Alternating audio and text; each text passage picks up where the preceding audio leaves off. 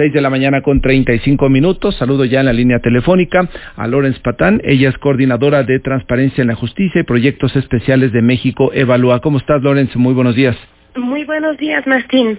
En días pasados se reunieron precisamente para hablar sobre temas de procuración de justicia, sobre temas de legalidad. ¿Qué le puedes contar al auditorio, Lorenz, en respecto a lo que ahí discutieron? Sí, pues este, tuvimos un foro, eh, un foro que llamamos Foro Internacional para una Justicia Abierta que tuvo lugar la semana pasada y que organizamos entre eh, distintas organizaciones.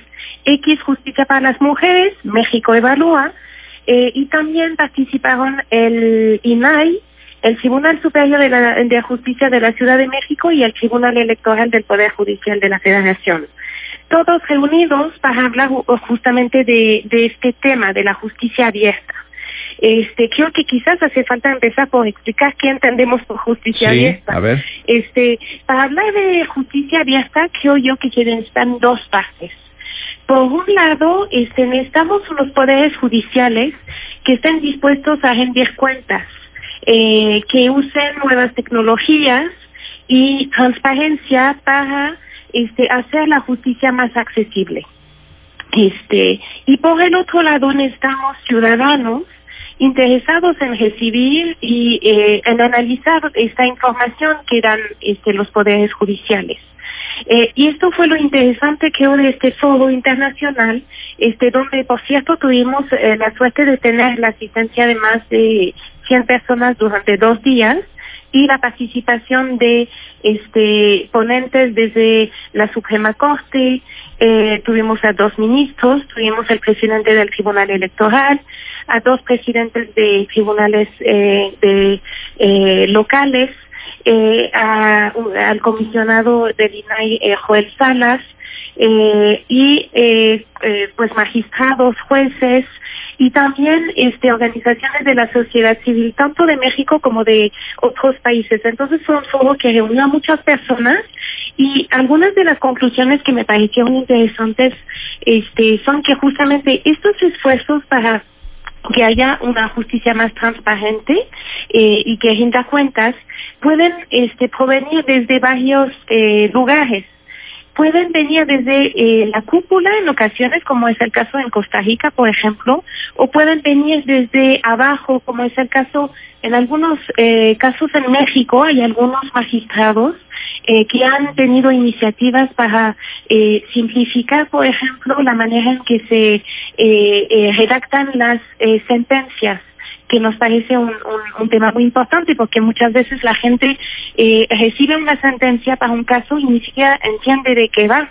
Este... En, en, este mismo sentido, déjame preguntarte, en días pasados, a propósito de la situación que se vivió con el caso de la señora Abril, que fue asesinada arteramente y en donde los jueces liberaron a su marido que la había agredido, se reclamó muy fuerte el tema de que se hicieran públicos los resultados de las sentencias, ¿no? Me imagino que va en línea también con esto que ustedes plantean.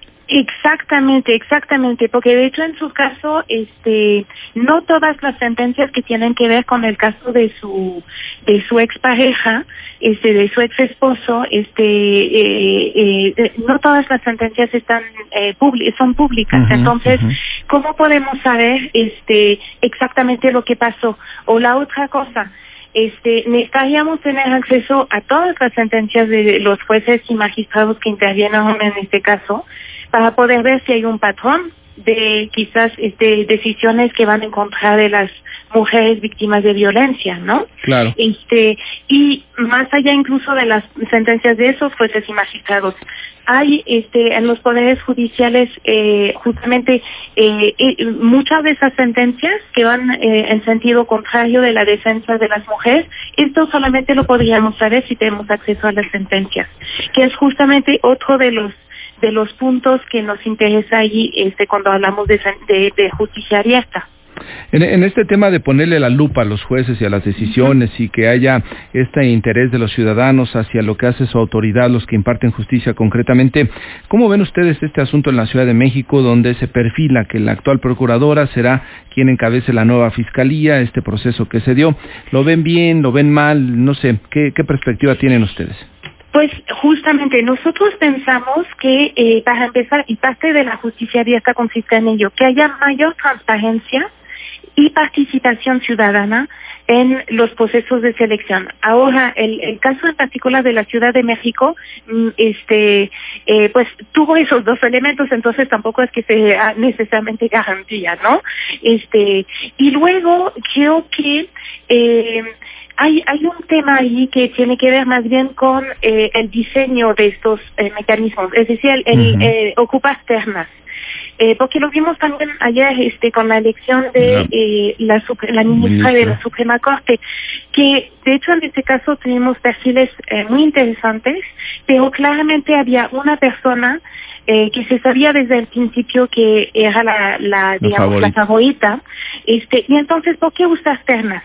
Porque el uso de ternas en realidad lo que hace es que no da claridad este sobre eh, en realidad el proceso porque no permite eh, discutir realmente el perfil de la persona que se está proponiendo Exactamente. y entonces este nos parece que eh, hay un elemento de simulación que no es eh, adecuado porque eh, a lo mejor la, las personas sí tienen sus, o sea, no a lo mejor, las personas tienen sus méritos para estar este, allí postulándose, pero en lugar de que se hable de sus méritos en particular, se habla de, de los méritos de tres personas y finalmente puede haber como hasta una decepción cuando este hay un candidato que a lo mejor este parece incluso mejor preparado o que tiene este y ya comienza el desgaste no desde un principio comienza el desgaste la exactamente. crítica, y ya las cosas no son mejores.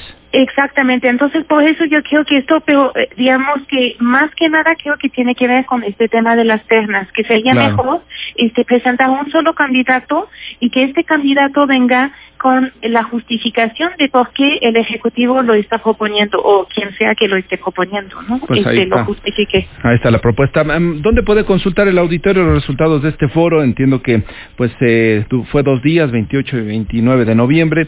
Eh, Lorenz, ¿dónde pueden consultar las conclusiones? Este, lo pueden consultar en la- las páginas de México de México Evalúa, que es www.mexicoevalúa.org, este y de X eh, Justicia para las Mujeres, este, pero también este en nuestras redes sociales. Eh, ahí, este, de hecho, estamos difundiendo algunos videos Correcto. de algunas de las conclusiones que se dieron en este foro. Pues muchas gracias por conversar con el auditorio. Seguiremos en comunicación, Lorenz. Muchísimas gracias a ti, Martín, Saludos. y buenos días a todo tu auditorio. Muy buenos días. Coordinadora de Transparencia en la Justicia, Proyectos Especiales de México, evalúa, revise los resultados de este Foro Internacional de Justicia. Se trata y propone en las ONGs ponerle la lupa mucho más, de una manera mucho más severa y directa a los jueces en sus decisiones.